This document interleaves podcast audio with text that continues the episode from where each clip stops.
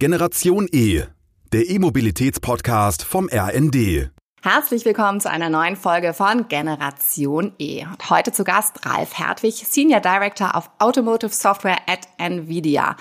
So, ein langer amerikanischer Titel, ein wahnsinnig innovatives Unternehmen, ein Thema, was mich wirklich brennt, interessiert. Herzlich willkommen, Herr Hertwig, schön, dass Sie da sind. Ja, ich freue mich, dass ich hier bin. Schönen guten Tag, Frau Heine. Viele, die wahrscheinlich nicht im äh, Automotive-Sektor unterwegs sind, werden jetzt Nvidia erstmal nicht kennen. Deswegen würde ich Sie bitten, können Sie das Unternehmen und so ein bisschen die Historie einmal vorstellen, damit wir wissen, worum es heute überhaupt geht. Nvidia ist ein kalifornisches Unternehmen mit Hauptsitz in Santa Clara. Ich glaube, viele von äh, unseren Hörern kennen Nvidia, wenn sie im Bereich Gaming unterwegs sind denn Nvidia ist einer der prominentesten Lieferanten von Grafikkarten. Und Grafikkarten ähm, zeichnen sich halt dadurch aus, dass die Prozessoren, die da dran stecken, ähm, besonders viele Operationen gleichzeitig parallel durchführen können, weil halt die verschiedenen Pixel auf dem Bildschirm in Realzeit dargestellt werden müssen und sehr schnell dargestellt werden müssen und sehr viel dargestellt werden müssen. Und irgendwann vor so etwas über zehn Jahren, ja, fast 20 Jahren, zeichnete sich ab, dass diese parallelen Operationen halt besonders gut auch funktionieren, um künstliche Intelligenz, neuronale Netze parallel zu verarbeiten. Und äh, das war dann der Durchbruch für Nvidia in ein weiteres Anwendungsfeld, nämlich das Feld der künstlichen Intelligenz. Und das ist neben der Grafik mittlerweile unser zweites Standbein, ähm, sowohl für Prozessoren, die ähm, diese künstlichen Intelligenzen anwenden, als auch im Datenzentrum, wo äh, diese künstliche Intelligenz trainiert wird und was damit heutzutage alles möglich ist. Ich glaube, das ist spätestens seit ChatGPT und ähnlichen Anwendungen klar. Ähm, was wir im Bereich Automotive machen, sind alle Anwendungen, die so rund um KI-Anwendung im Auto äh, sich abspielen. Das sind auf der einen Seite äh, natürlich so Anwendungen im Bereich Cockpit, Head Unit, äh, Dinge, die in der Interaktion äh, mit dem Fahrer, mit den Passagieren stattfinden. Auf der anderen Seite aber, und das ist so ein bisschen meine Spezialisierung, ähm, das Thema autonomes Fahren, alle Funktionen, bei denen das Fahrzeug den Fahrer unterstützen kann oder ihm sogar Fahraufgaben abnehmen kann. Hm. Das haben Sie es gerade schon gesagt, autonomes Fahren, das ist Ihr Spezialgebiet. Wir alle scharren ja mit den Hufen und haben gehofft, dass das Thema schon äh, sehr viel weiter ist. Aber bevor ich Sie frage, warum wir da immer noch gefühlt nicht so weit sind, zumindest in meiner Wahrnehmung, was gibt es denn für Hilfsmittel? Also was alles bietet Nvidia an, was den Fahrer unterstützt zum Thema autonomes Fahren? Es gibt ja so diese Skala von äh, Automatisierungsfunktionen, die, glaube ich, jeder, der sich mit dem Thema schon mal auseinandergesetzt hat, gehört hat, von Level 1 bis Level 5, was die unterschiedlichen Grade der Unterstützung angeht. Ähm, es gibt so eine Gruppe von Firmen, die sich auf ähm, diese höheren Level, Level 4, Level 5, äh, konzentrieren. Das sind dann die sogenannten Robotaxis, also Fahrzeuge, die letztlich automatisch als Taxi durch die Gegend fahren. Ähm, Firmen wie Waymo, Firmen wie äh, Aurora haben sich da ähm, an der Stelle mittlerweile einen ganz guten Namen gemacht. Ähm, wir liefern eine ganze Menge Technik äh, für solche Firmen, aber wenn es um unsere Anwendungen geht, dann konzentrieren wir uns momentan auf die Dinge, die sich so rund um Level 2 oder manchmal sagt man dazu auch Level 2 Plus und Level 3 konzentrieren. Das sind Funktionen, äh, wo ähm, der Fahrer die Kontrolle entweder nur temporär äh, oder gar nicht vollständig an das Fahrzeug abgibt, wo das Fahrzeug aber in der Lage ist, sehr viele Fahrfunktionen selber durchzuführen. Ähm, das ist so der, Weg in die künstliche Intelligenz, in die Fahrzeug äh, Fahrerunterstützung rein, der so aus dem klassischen Gebiet der Fahrerassistenz kommt. Und ich glaube, Fahrerassistenz, das kennen die meisten Kunden in ihren Fahrzeugen so über Funktionen wie Advanced Cruise Control, äh, über Spurhaltung, über die ähm, automatischen Bremsfunktionen. Also all die Dinge, die äh, das Fahren ein bisschen sicherer und auch ein bisschen komfortabler machen. Ähm, da kann man noch viel mehr machen. Die momentanen Systeme funktionieren insbesondere in, ich sage jetzt mal, sehr strukturierten Verkehrssituationen auf der Autobahn, auf der Landstraße.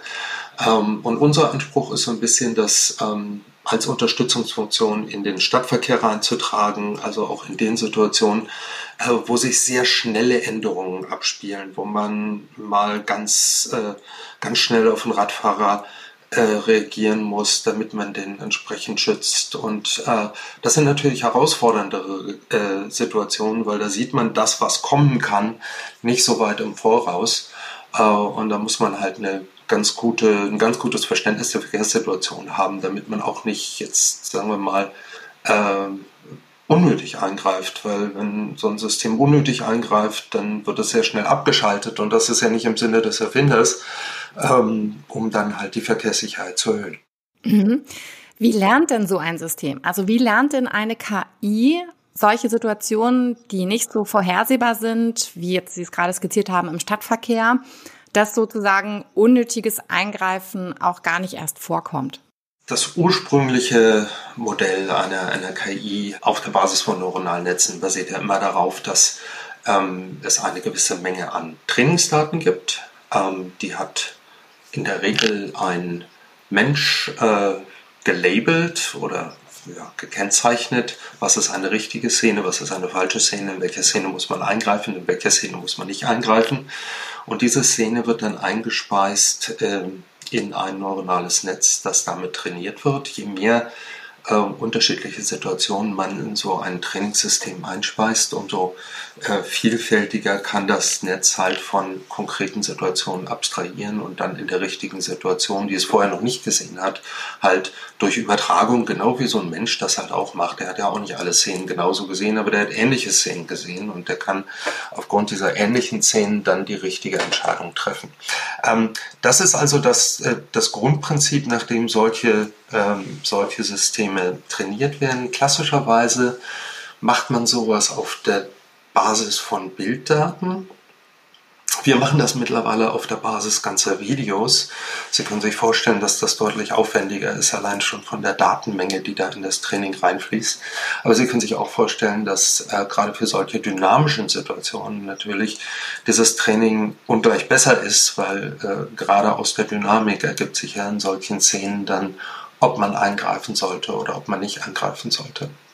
Was wir mittlerweile auch noch anders machen, ist, ähm, wir brauchen nicht mal mehr in allen Situationen die Daten aus der realen Welt. Wir haben mittlerweile uns, äh, und das sind dann so aus der KI, aber auch aus der Grafik, so neue Themen wie Metaverse und so, haben uns mittlerweile Simulationswerkzeuge erarbeitet, die so verblüffend echt sind, nicht nur in ihrer grafischen Darstellung, sondern auch in den physikalischen Gesetzmäßigkeiten, die sie abbilden, dass wir viele dieser Szenen ähm, auch im System, im Computer selbst generieren können. Das heißt, wir brauchen gar nicht mehr auf die Straße zu gehen. Wir können diese Daten synthetisch generieren.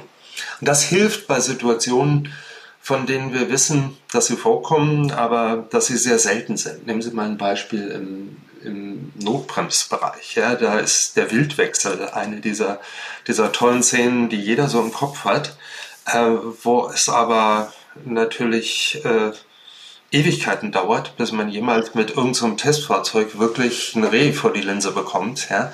Und wenn Sie jetzt in der Lage sind, das computerreal abzubilden äh, und ähm, einfach verschiedene Situationen mit Wildwechsel rekonstruieren können, dann können Sie das einspeisen ins System und äh, von vornherein ist das System dann in der Lage, solche Situationen zu bewältigen. Hm, das ist natürlich großartig. Kann denn quantifiziert werden, was für einen Impact solche Assistenzsysteme haben? Also worauf ich hinaus will, ist, gibt es Daten, wie viele Unfälle vermieden werden können, wenn zum Beispiel die Assistenzsysteme, wie oft die denn in der Tat unterstützen oder eingreifen? Gibt es da Studien oder Untersuchungen?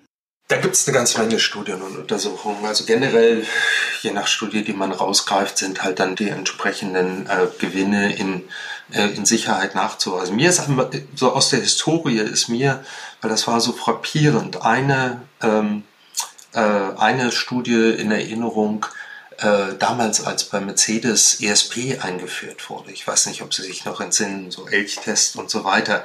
Ähm, das Interessante war an der Stelle, dass wirklich äh, dadurch, dass sich Mercedes dann entschlossen hat, in allen Modellen von einem Tag auf den anderen quasi ESP einzubauen, äh, man unheimlich genau sehen konnte, wie sich über zwei, drei Jahre das Einzelunfallgeschehen, das sind ja die typischen ESP-Unfälle, ja, dass das Fahrzeug in Schleudern kommt, weil der Fahrer diese Kurvensituation nicht mehr äh, handeln kann und so, wie sich die radikal um ich glaube 20 Prozent war der Wert damals, ähm, reduziert haben. Äh, und das war so ein, so ein, so ein äh, ganz, ganz klarer Datenpunkt, den man hatte. Ja. Heutzutage ist es natürlich immer schwierig. Äh, diese Systeme gehen graduell in den Markt. Ja. Manche werden einfach nur im Rahmen von Over-the-Air-Updates aktualisiert und aufgespielt. Da kann man es nicht mehr so ganz genau zurückführen. Aber ich glaube, dieser ESP-Moment damals, der hat ein für alle Mal gezeigt, was der Einfluss solcher Systeme sein kann. Dann jetzt einmal zu meinem Gedanken von Anfangs gefühlt, ähm, aber Sie haben es schon fast so ein bisschen erklärt, dass autonomes Fahren gar nicht nur bedeutet sozusagen wie Robotaxis oder dass der Fahrer die gesamte Kontrolle des Autos abgibt. Aber wenn Sie jetzt mal so eine Wasserstandsmeldung geben, wie es um das autonome Fahren ähm, begeben ist, wie sieht es denn da aus? Also was glauben Sie, wie viele Autos gibt es vielleicht auf der Straße, die schon Assistenzsysteme haben? Und ähm, warum gefühlt, ich hatte ja so ein bisschen erhofft, dass wir alle schon unterwegs sind und unterwegs mal ein bisschen arbeiten können und zumindest auf der Autobahn, also in so Situationen, wo vielleicht es nicht so dynamisch ist, die Kontrolle abgeben können. Da hätte ich gedacht, wir wären da schon ein bisschen weiter. Ist das jetzt mein individuelles Empfinden oder können Sie das teilen?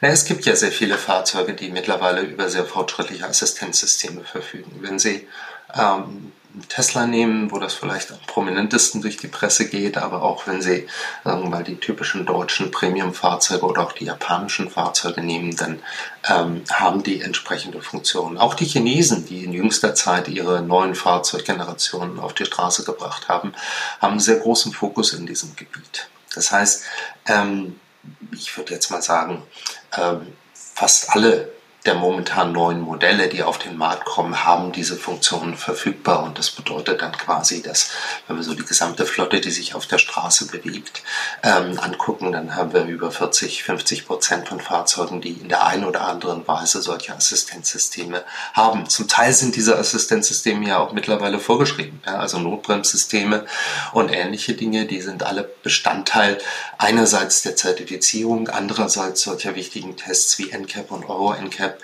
Das heißt, äh, die Kunden gucken auch sehr stark, welche Sternebewertung im Sicherheitsbereich haben denn Fahrzeuge. Und die kriegt man heutzutage wirklich nur noch, wenn man auch die entsprechenden sogenannten aktiven Sicherheitsfunktionen, die eben genau über diese Art von Fahrerassistenzsystem kommen, anbietet. Ähm, ich glaube, das prominenteste ähm, Fahrerassistenzsystem ist, ist in der Tat, wo Sie ja jetzt auch gesagt haben, Sie erwarten, dass Sie eigentlich den Autopiloten anschalten und dann damit fahren, ist halt diese ähm, äh, ACC, Advanced Cruise Control mit Spurhaltung, gegebenenfalls mit Spurwechsel, ähm, die man auch manchmal so als Autopilotfunktion sieht. Ähm, da muss man nüchtern sagen, der Gesetzgeber ist in den meisten Ländern sehr vorsichtig, was die Zertifizierung solcher Funktionen angeht. Und ich glaube, das ist aus gutem Grund, denn äh, in der Vergangenheit hat sich immer gezeigt, ähm, es ist ganz vernünftig, erstmal, wenn man solche Systeme in den Verkehr bringt, dass man ähm, auch mal schaut, wie werden die genutzt, äh, wie werden die angewandt äh, und wie wirkt sich das dann auf das Unfallverhalten äh, real auf der Straße aus. Wir haben das damals gesehen, als solche Systeme erstmals in den Markt kamen, da waren die nur bis zu einer gewissen Geschwindigkeit zugelassen. Und dann hat man gesehen, oh nee, das geht bei dieser Geschwindigkeit ganz hervorragend, dann fällt diese Geschwindigkeitsbegrenzung irgendwann. Und in dieser Art und Weise, denke ich, ist der äh, ist die Zulassungsbehörde da auch in Zukunft unterwegs. Wir sehen das gerade ähm, am Beispiel der sogenannten L3-Funktion. L3 ist eine Automatisierungsfunktion, wo im Prinzip ähm, der Fahrer sich vollständig, wie es so schön heißt, aus der Loop begeben kann, also das System nicht mehr überwachen muss. Ähm, er muss allerdings wieder übernahmebereit sein, wenn das Fahrzeug ihn dazu auffordert. Ähm, so eine Funktion gibt es momentan im Markt, die wird äh, von sehr wenigen Firmen angeboten. Mercedes ist, ist eine der Firmen, die sie in den Markt gebracht hat. Ähm, in der ersten Version war diese Funktion ähm, nur bis äh, zu einem Geschwindigkeitsbereich von 60 Stundenkilometern zugelassen, weil man erstmal gucken wollte, wie funktioniert das so. Aber 60 Stundenkilometer bedeutet natürlich auf der Autobahn, Sie können das eigentlich nur real verwenden, um im Stau weiterzufahren. Das ist nicht schlecht, sage ich jetzt auch mal, weil gerade im Stau, ich meine, das macht keinen Spaß zu fahren und wir kennen das alle noch so aus diesen alten Stop-and-Go Assistenzen, die, die gingen dann bei noch niedrigen Geschwindigkeiten und ich musste regelmäßig irgendwie ans Lenkrad greifen oder das System wieder aktivieren. Da ist das schon ein wirklicher Vorteil, wenn man dann einfach sagen kann, in diesem Stau bis zu 60 Stundenkilometer lasse ich den Wagen halt vollständig, vollständig frei fahren. Ähm, und man hat dann gesehen, dass das jetzt geht. Und, und deswegen fällt da langsam auch diese Barriere. Die fällt noch nicht so, dass man sagen kann, also bei jeder Geschwindigkeit geht das. Ähm, aber sie, gefällt, sie fällt halt für andere Situationen im gebundenen Verkehr, geht dann ähm, sicherlich demnächst so deutlich über die 60 Stundenkilometer hinaus.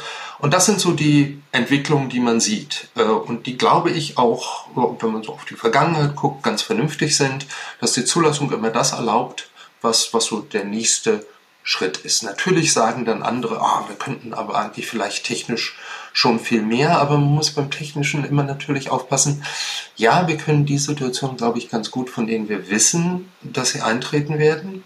Das große Problem ist immer so die, die berühmte Menge der Unknown Unknowns. Ja? Also, also diese Situationen, von denen man nicht mal weiß, dass sie eintreten kann. Ja, also das sind dann Sachen, wo sie, ich habe vorhin über synthetische Daten generiert. Das können sie natürlich nur machen für für die Dinge, die sie ja ahnen können. Ja, da können sie sich jetzt natürlich in ihrer Fantasie viele Sachen äh, ausdenken, aber manchmal ist die Realität halt noch kruder als die äh, äh, die Vorstellungskraft.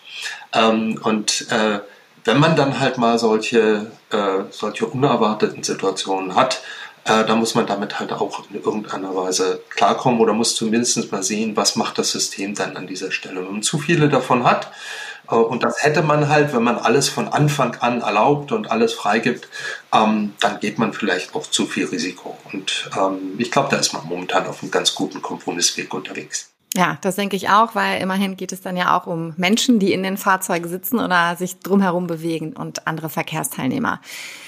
Wenn ich Ihnen jetzt so zuhöre, äh, wir reden ja immer noch eigentlich, nicht nur eigentlich, sondern wir reden über das Auto. So, und wenn ich jetzt aber höre, was da alles möglich ist, dann sind diese Kernkompetenzen von OEMs oder von großen Herstellern, da ist ja nicht mehr ganz ketzerisch gesagt so viel übrig von dem vor 20, 30 Jahren vielleicht. Und es gibt ja neue Player, die auch auf den Markt drängen oder schon auch immer da waren, äh, wie Ihr Unternehmen, für das Sie tätig sind. Beziehungsweise es gibt auch, was haben Sie eben auch angedeutet, chinesische Hersteller.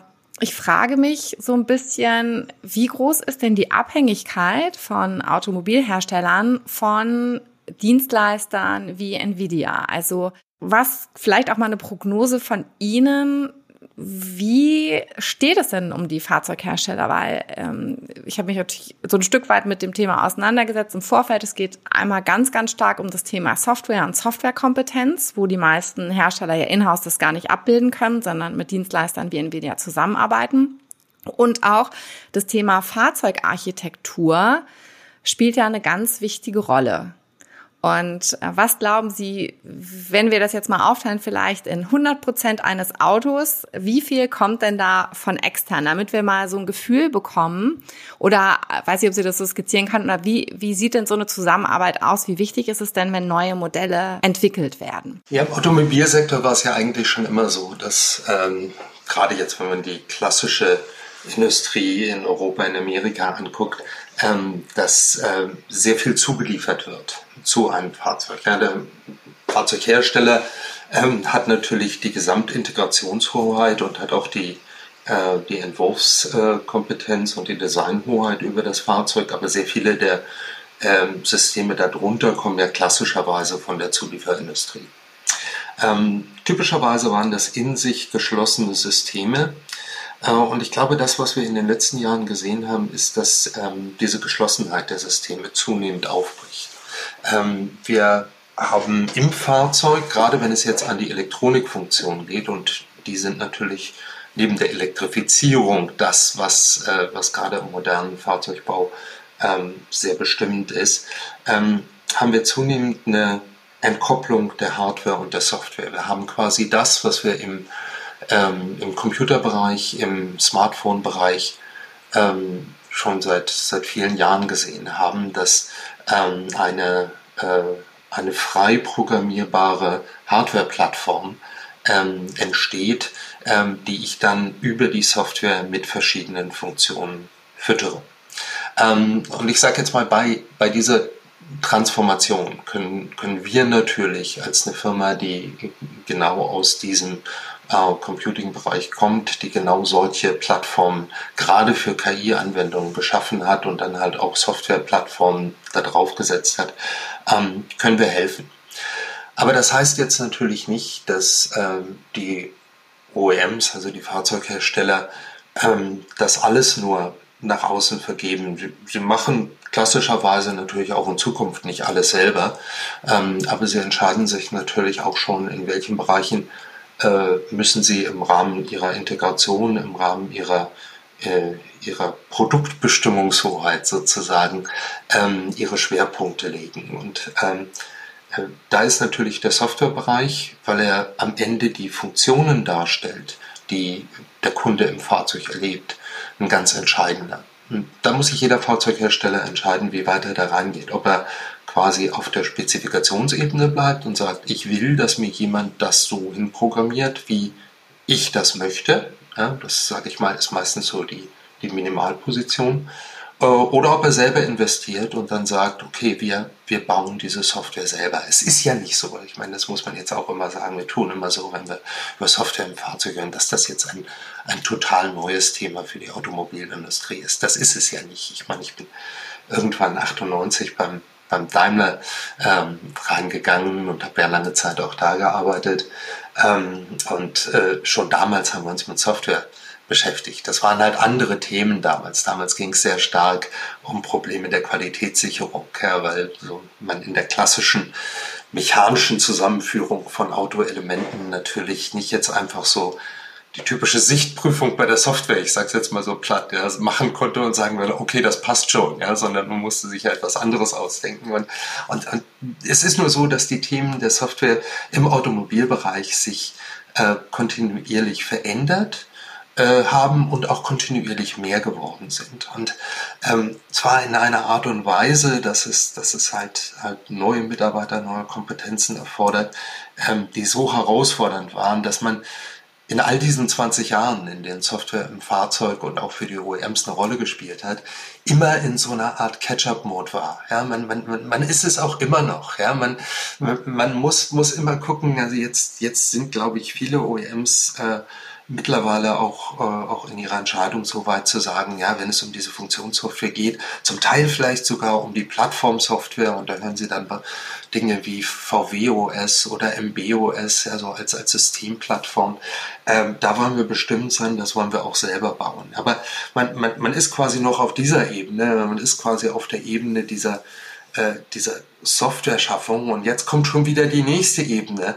Ja, jetzt kommt die KI-Ebene, wo, wo man die Software schon gar nicht mehr selber schreibt, sondern wo man quasi eine Fabrik baut, die die Software schreibt. Ja, das, das ist ja generative AI. Ja, das sind so Sachen wie ChatGPT. Der kann ja nicht nur Texte schreiben, der kann im Prinzip auch Software schreiben. Ja, und, und da, muss, da kommt schon die nächste Welle. Ja, und man muss, man muss probieren, immer, immer mitzuschwimmen, immer weiter zu schwimmen. Und ich glaube, das ist das, was das Software-Thema für die Automobilindustrie ähm, so schwierig macht.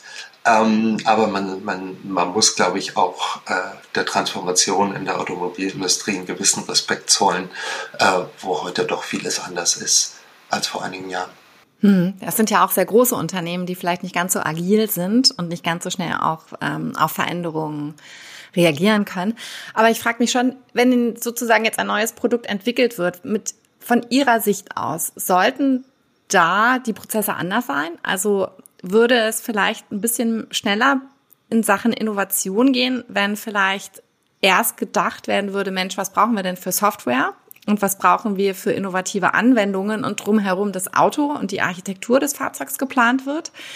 Also sehen Sie da noch Luft nach oben oder sind da die Hersteller schon ganz gut aufgestellt? Ja, Luft nach oben gibt's immer, aber ich glaube, was mittlerweile äh, schon sich so als Erkenntnis durchgesetzt hat, ist, dass man ähm, die, die Hardware die mit dem Fahrzeug kommt und die spätere Software und Funktionen, dass man die einen Gutteil voneinander entkoppeln kann. Natürlich kann man ein Fahrzeug nicht ohne Software verkaufen. Ja, ich meine, wenn ich ein Fahrzeug neu kaufe, dann will ich natürlich auch, dass es entsprechende gute Funktionen hat. Aber ich glaube, was die Automobilhersteller mittlerweile lernen, ist, ähm, dass man diese Fahrzeuge auch über die Zeit hinweg attraktiv halten kann. Nicht nur, indem man Fehler in der Software beseitigt, sondern indem man wirklich neue Funktionen auf diese Fahrzeuge bringt. Das setzt allerdings voraus, dass man eine gewisse Hardware in das Fahrzeug reinbringt. Und ich rede jetzt an der Stelle wirklich von so einer Prozessorplattform und wenn es jetzt um KI-Anwendungen geht, auch eine Reihe von Sensoren, denn sie müssen ja die Umgebung des Fahrzeugs, vielleicht auch den Fahrer irgendwie sensieren, ja, ob das mit einer Kamera, mit Radar, mit LIDAR, was auch immer ist. Das heißt, sie müssen so eine gewisse Plattform schaffen.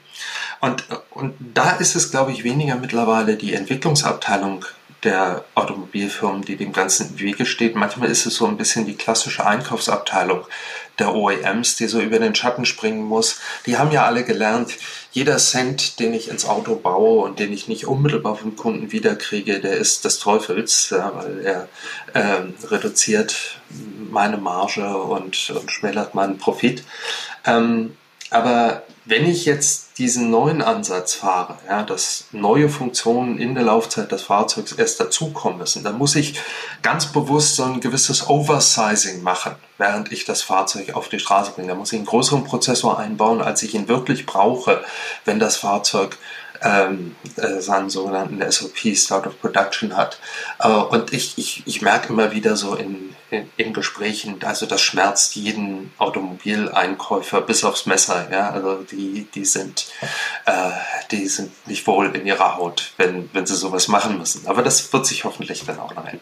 Da haben Sie was ganz Spannendes angesprochen, denn neue Technik bedeutet ja auch neue Geschäftsmodelle. Und Tesla hat es ja ein Stück weit vorgemacht. Sozusagen ein Tesla verliert ja nicht so stark an Wert innerhalb der Jahre, dass so ein Auto existiert, weil es ja auch immer besser wird durch Over-the-Air-Updates, sozusagen neue Features, die das Auto hat. Wollen das die Hersteller denn überhaupt? Ja, weil sozusagen, weil ich könnte mir vorstellen, wenn ein Auto natürlich lange hält und immer auch die neuesten Innovationen hat, dann muss ich ja vielleicht auch nicht mehr so viel verkaufen. Also Frage an Sie. Was sehen Sie da an Potenzial an neuen Geschäftsmodellen? Ne? Wenn sozusagen äh, der Einkauf zuckt zwar, aber sozusagen die Basis muss ja geschaffen werden, dass ein Auto überhaupt fähig ist, neue Features und neue Innovationen aufzunehmen und zu verarbeiten. Und könnte es vielleicht auch sein, dass Hersteller es gar nicht wollen, weil äh, ja, die Zulassungszahlen und Verkaufszahlen von Autos, die sollen ja nicht geringer werden, weil die Autos länger attraktiv bleiben, sondern es sollen ja auch immer wieder neue Modelle auf. Ja, na gut, ich meine, abgesehen davon, dass allein schon aus Nachhaltigkeitsgründen es einfach Sinn macht, äh, Autos länger aktuell zu halten und man so in der Vergangenheit, so, so in früheren Jahren geguckt hat, die Bereiche, in denen Autos am meisten gealtert sind, waren eigentlich immer so die Elektronikkomponenten. Ja, also wenn Sie, wenn Sie heute in ein Auto von vor 15 Jahren einsteigen, dann sind es eigentlich so die, die Head-Unit und die Displaysysteme, die Ihnen sauer aufstoßen, ähm, die, die das Auto deutlich älter machen vielleicht, als es wirklich ist oder, oder als es sein sollte. Ähm, ich glaube, dieses, äh, dieses Aktualisieren von Software ist einfach jetzt äh, zu einem Punkt gekommen, dass äh, da es einige Hersteller machen, und sie haben es selber gesagt, gewisse Autos bleiben dann im Wert auch hoch, ähm, ist äh, einfach eine Wettbewerbssituation entstanden, wo wenn man es dann nicht macht als Fahrzeughersteller, man daraus einen Nachteil hat. Weil viele Kunden sagen halt, ich kaufe doch lieber einmal so ein Auto und kann es dann hoffentlich ein bisschen länger fahren, als ich vielleicht frühere Fahrzeuge gefahren habe, weil es einfach äh, für mich immer wieder neu wird. Ja. Jetzt muss man auch sagen, ich meine, das hat natürlich alles seine Grenzen. Ja. Es ist genau wie im Smartphone-Bereich. Ja. Irgendwann reicht dann irgendwann, was weiß ich, das alte iPhone nicht mehr aus, weil dann gibt es halt doch wieder so einen Sprung, was weiß ich, nur in der, in der Sensorik, in der Kameraauflösung und so weiter, dass man sagt, ah, jetzt ist, ist irgendwie wieder so ein Delta erreicht, wo einfach die im im Auto oder im Smartphone verbaute Hardware ähm, so viel leistungsfähiger ist, dass ich jetzt den nächsten Sprung mache mit diesen Softwareaktualisierungen. Ähm, und genau das gleiche passiert natürlich auch bei den Herstellern. Also da gibt es äh, natürlich irgendwann dann auch äh, neue Plattformen, die einfach so viel leistungsfähiger sind, ähm, dass sie dann auch noch mehr Funktionen erlauben. Und auf diese Art und Weise ähm, gibt es dann auch wieder Nachfrage, die generiert wird nach solchen neuen Fahrzeugen. Also da wäre mir jetzt als Hersteller nicht bange. Okay, das ist äh, gut zu hören. Guter Vergleich sozusagen mit dem Mobilfon, damit äh, kann ich mich auf jeden Fall identifizieren. Jetzt eine Frage, wenn sozusagen Over-the-Air-Updates aufgespielt werden und ein Auto sehr intelligent ist und KI spielt ein Thema, ich frage mich, müssen nicht sozusagen das Umfeld drumherum, also die anderen Verkehrsteilnehmer und auch die Infrastruktur, muss das nicht auch alles intelligent sein, damit man wirklich das Maximum an Sicherheit und Effizienz aus allen Systemen herausholen kann? Naja, in den Fahrzeugen ist es ja quasi schon gegeben. Ich meine, es ist ja jetzt nicht beschränkt auf diese einzelnen Fahrzeuge. Es ist ja wirklich ein Trend, der, der in der ganzen Industrie da ist. Insofern werden die Fahrzeuge alle insgesamt intelligenter. Lange Zeit hatte man ja mal äh, überlegt, ob man durch, durch so eine Kommunikation der Verkehrsteilnehmer untereinander vielleicht sogar noch mehr erreichen kann. Ähm, das ist insofern ein bisschen schwierig, als dass man dafür erstmal einen Standard schaffen muss, um äh, diese Kommunikation zu erlauben. Da ist man zwar im Hintergrund auch immer noch dran, ähm, aber so, so richtig ist da der Durchbruch, äh, weil ich gar nicht weiß, wieso eigentlich nicht, noch nicht erfolgt. Ähm, ich glaube, man sieht mittlerweile, es gibt jetzt so Nischenlösungen, wo, was weiß ich, äh, einzelne Fahrzeuge äh, Unfallsituationen melden und dann über das Backend, an dem all diese Fahrzeuge ja dran sind, diese Sachen ausgetauscht werden. Momentan ist das noch so ein bisschen, bisschen Insellösung, weil das vielfach, äh, vielfach über die OEMs selber gemacht wird.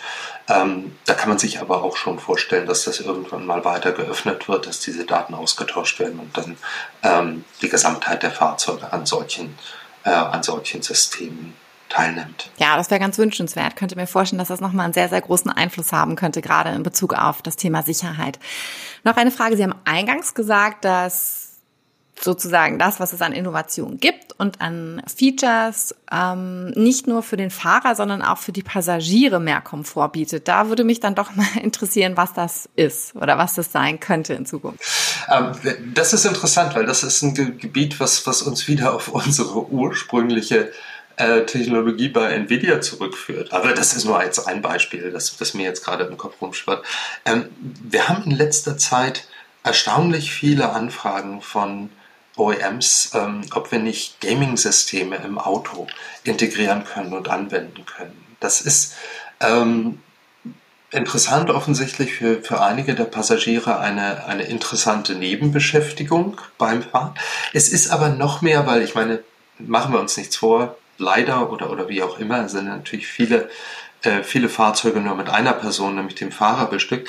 Ähm, bei Elektrofahrzeugen haben wir so das Phänomen, dass natürlich aufgrund der Situation, dass diese Fahrzeuge regelmäßig geladen werden müssen, ähm, dass das ja gerade bei langen Strecken dann so gewisse Pausen impliziert. Und ähm, es scheint irgendwie fast schon so zu sein, es gibt so, so mehrere Typen die, von Leuten, die dann so ihre Pausen verbringen. Die einen da würde ich mich jetzt zuzählen, die, die holen sich einen Kaffee und, und laufen mal ein paar Schritte.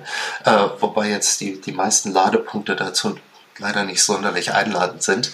Ähm, die anderen oder eine, eine große andere Gruppe scheint einfach dann an der Stelle ähm, entweder ihre E-Mail zu machen oder halt gamen zu wollen und so weiter. Ja? Und, und kann dann natürlich die ganzen tollen großen Bildschirme, äh, die im Auto drin sitzen, dafür verwenden. Ja, die machen das dann etwas, etwas angenehmer, als wenn man das dann nur auf dem Telefon macht. Also das, das, das ist jetzt eine Anwendung, die in letzter Zeit irgendwie äh, sehr stark nachgefragt wird und das ist vielleicht ein Beispiel für die Dinge, die, die da so für die Passagiere oder halt auch für den Fahrer, während er gerade nicht fährt, eine Rolle spielen in Zukunft. Ja, oh Gott, ich sehe gerade die ganzen Diskussionen als Mutter eines Kindes, das mit langsam in das Alter kommt, äh, dass wir jetzt dann auch im Auto diskutieren müssen, ob irgendein Screen angeht. Ähm, aber natürlich für die Fahrer kann ich das verstehen. Könnte mir sogar vorstellen, wenn es immer online ist, das Auto, dass man dann sogar live wahrscheinlich noch mit anderen Spielern äh, äh gegeneinander irgendwie zocken kann.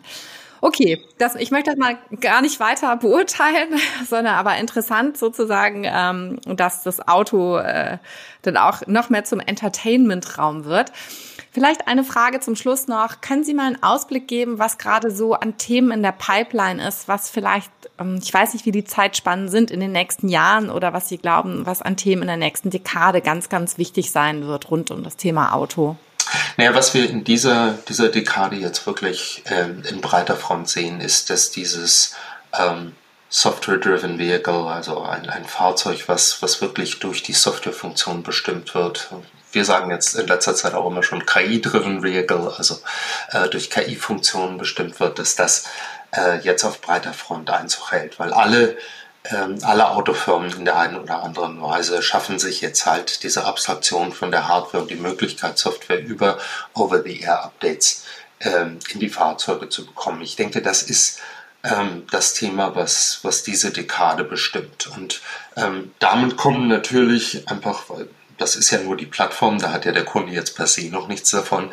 Damit kommen dann aber natürlich diese ganzen neuen Funktionen äh, für verbesserte Fahrerassistenz ins Fahrzeug hinein und äh, so wie ich das vorhin gesagt habe, da wird man dann evolutionär immer mehr Funktionen erlauben, dem Fahrer immer mehr erlauben, sofern das sicher ist, sich aus der Fahrfunktion zurückzuziehen. Ähm, und ich denke, das ist das, was, was wir in der nächsten Dekade vor allen Dingen sehen werden in dem Feld. Hm. Herr Hartwig, vielen Dank, dass Sie uns einen Einblick gegeben haben, wo wir gerade stehen und auch, wo es hingehen wird. Und ich bin sehr gespannt, wie sich die nächste Dekade dann anfühlen wird und wie das ausschaut. Gerne. Das war Generation E, der E-Mobilitäts-Podcast vom RND.